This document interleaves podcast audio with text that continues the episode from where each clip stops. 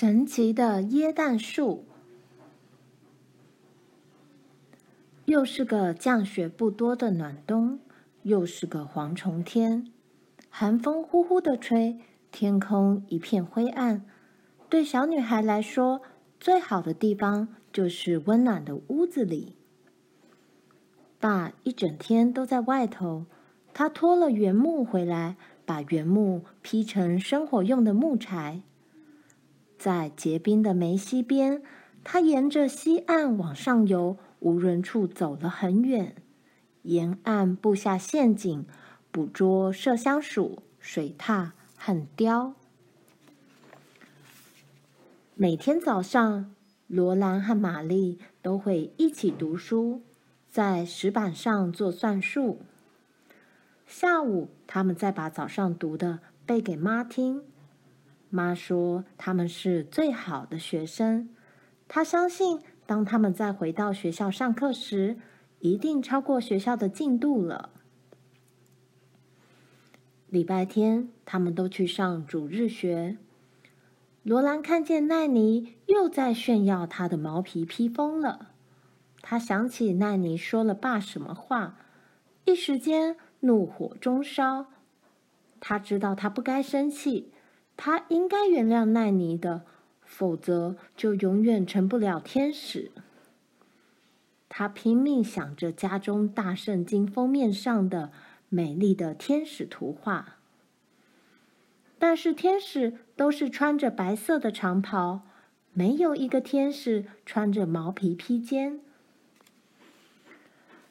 记得那是个快乐的礼拜天，那天。阿尔登牧师从东明尼苏达到这个西部教堂来布道。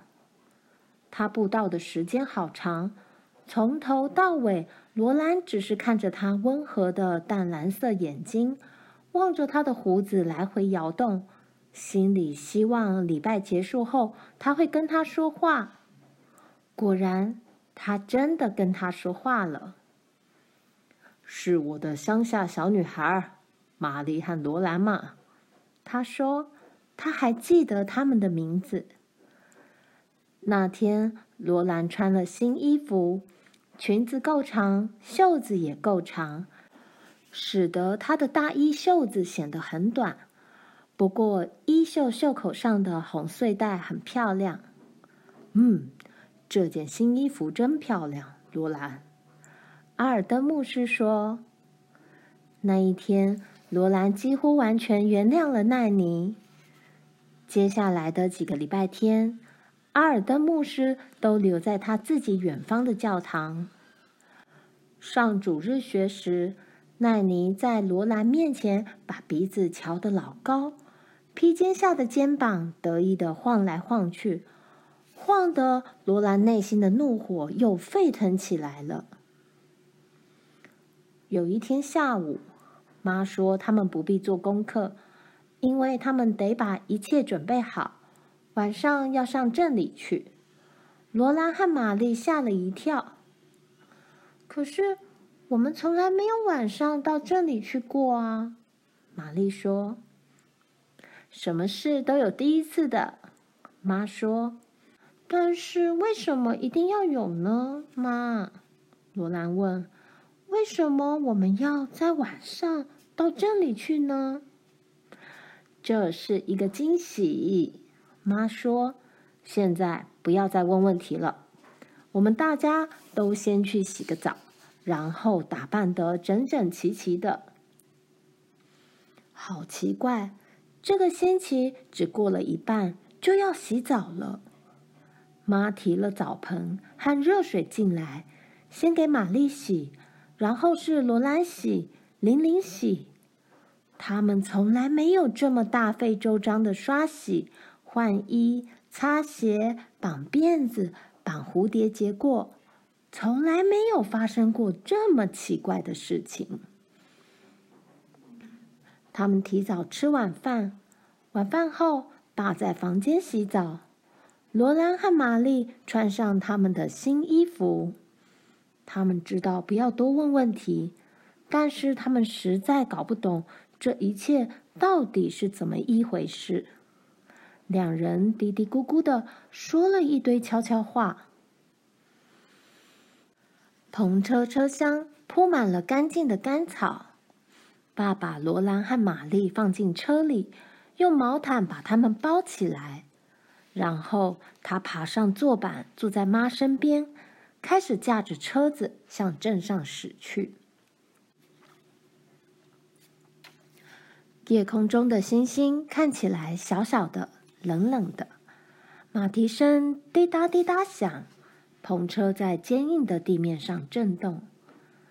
爸好像听见了什么声音。停！他喊，同时把缰绳一拉，山姆和大卫停了下来。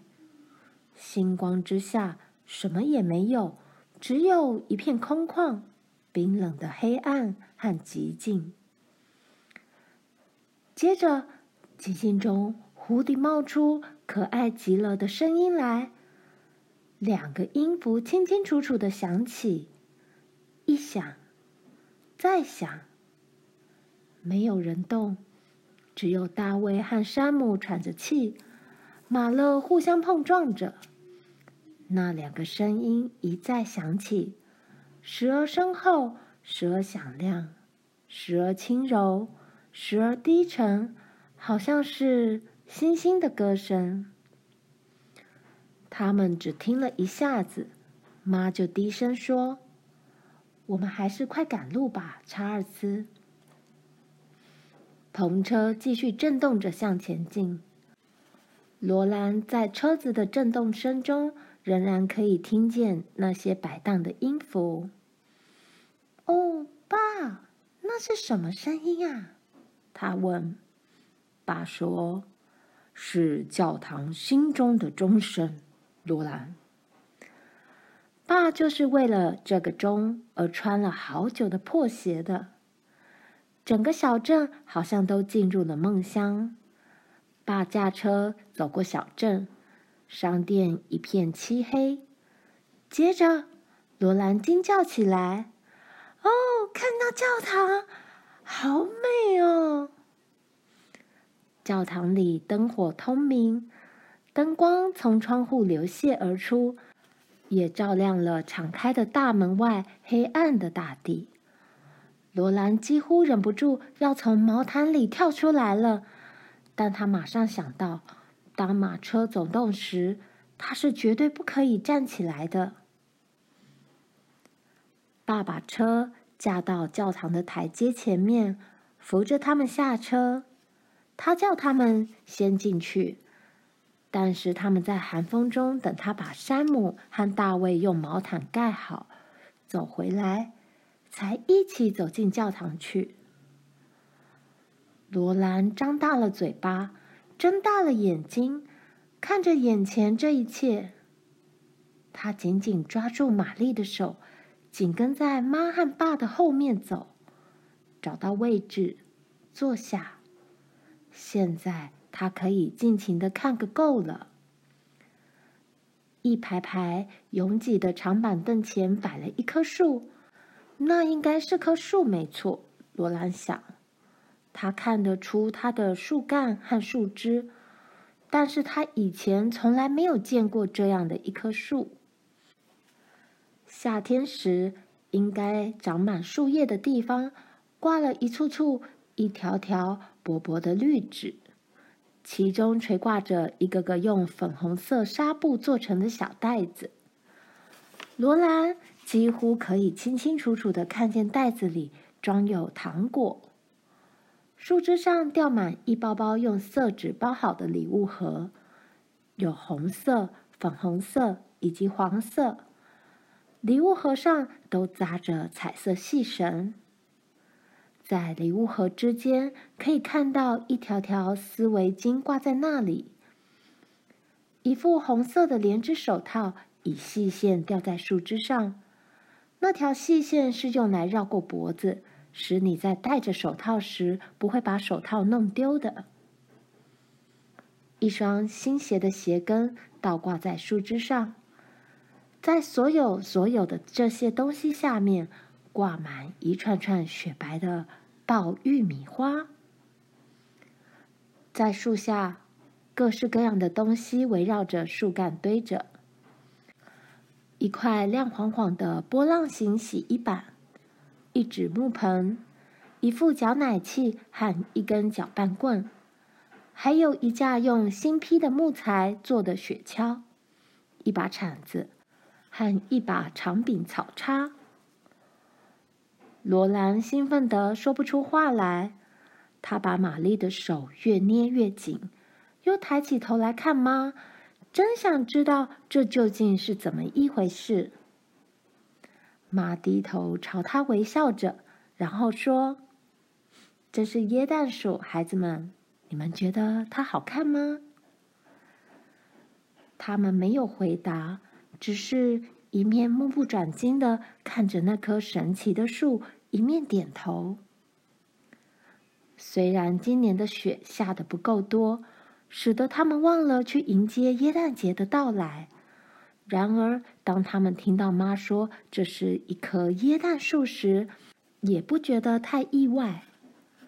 就在这个时候，罗兰看见了一件最美好的东西。就在这棵树较远的树枝上，挂着一件小小的毛皮披肩，另外还搭配了一只毛皮手桶。阿尔登牧师也在，他向大家讲述耶诞节的意义。但是罗兰一直盯着耶诞树看，根本没有听见他说些什么。每个人都站起来唱诗歌，罗兰也跟着站起来，但是他唱不出来，他的喉咙发不出一点声音。在这个世界上，没有一家商店会比这棵树好看。唱完了赞美诗，陶尔先生和比多先生开始从树上取下一样样东西来，同时念出写在上面的人名。陶尔太太和比多小姐就把这些东西传下去，交给那个人。原来树上的每一样东西都是送给某个人的耶诞礼物。当罗兰搞清楚这一切以后，所有的灯光、人群、声音，甚至连那棵树都开始天旋地转起来。它们越转越快，越来越吵，越来越刺激。有人拿给他一纸粉红色纱布袋，袋子里面果真有糖果，还有一粒大爆米花球。玛丽也得到一个，玲玲也有一个。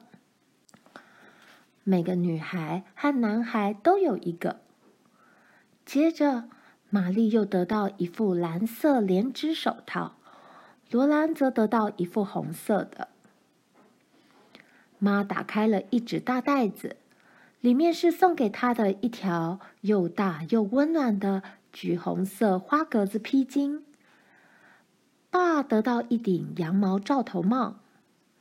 玲玲得到一个有磁头的布娃娃，她开心地叫起来。在笑谈声和包装纸的沙沙声中，比多先生和陶尔先生继续喊着名字。那件小毛皮披肩和手桶仍然挂在树上。罗兰好想要它们，他要尽情地看着它们，他要知道是谁得到这些礼物。他们不可能是送给奈尼的，因为他已经有一件毛皮披肩了。罗兰没有期望再得到其他东西，可是玛丽又从陶尔太太那里接到一本有圣经图画的小书。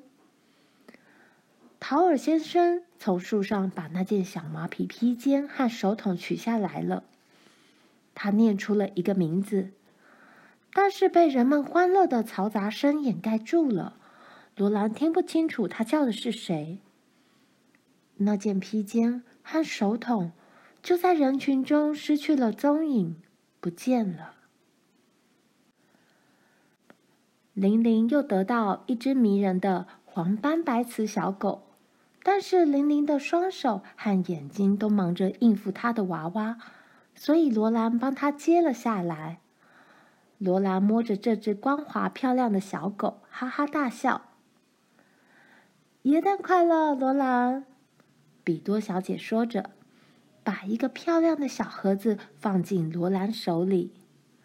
那是一个雪白发亮的瓷盒，盒盖上面有一只小小的金色茶壶，和摆在金茶碟中的小金杯。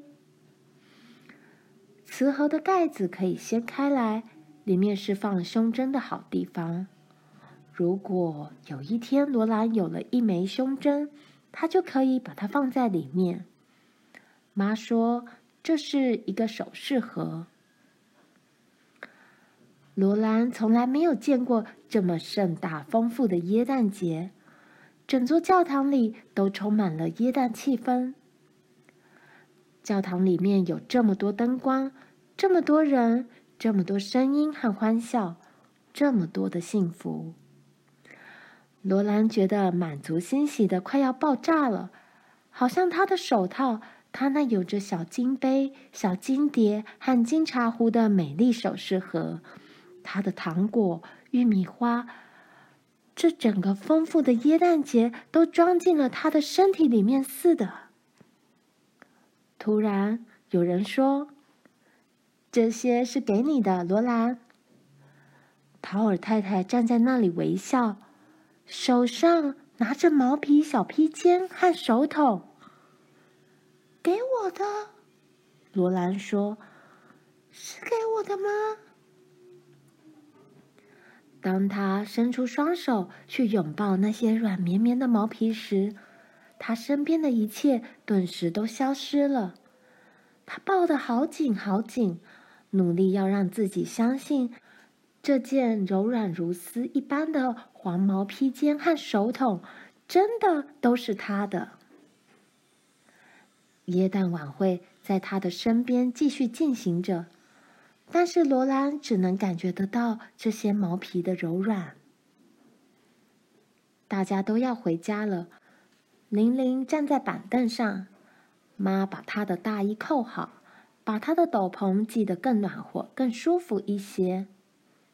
妈说：“多谢你的披巾，阿尔登弟兄，这正是我需要的东西。”爸说：“我也谢谢你的罩头帽，有了它，以后我冬天到这里来会觉得舒服多了。”阿尔登牧师在板凳上坐下来问：“玛丽的大衣合身吗？”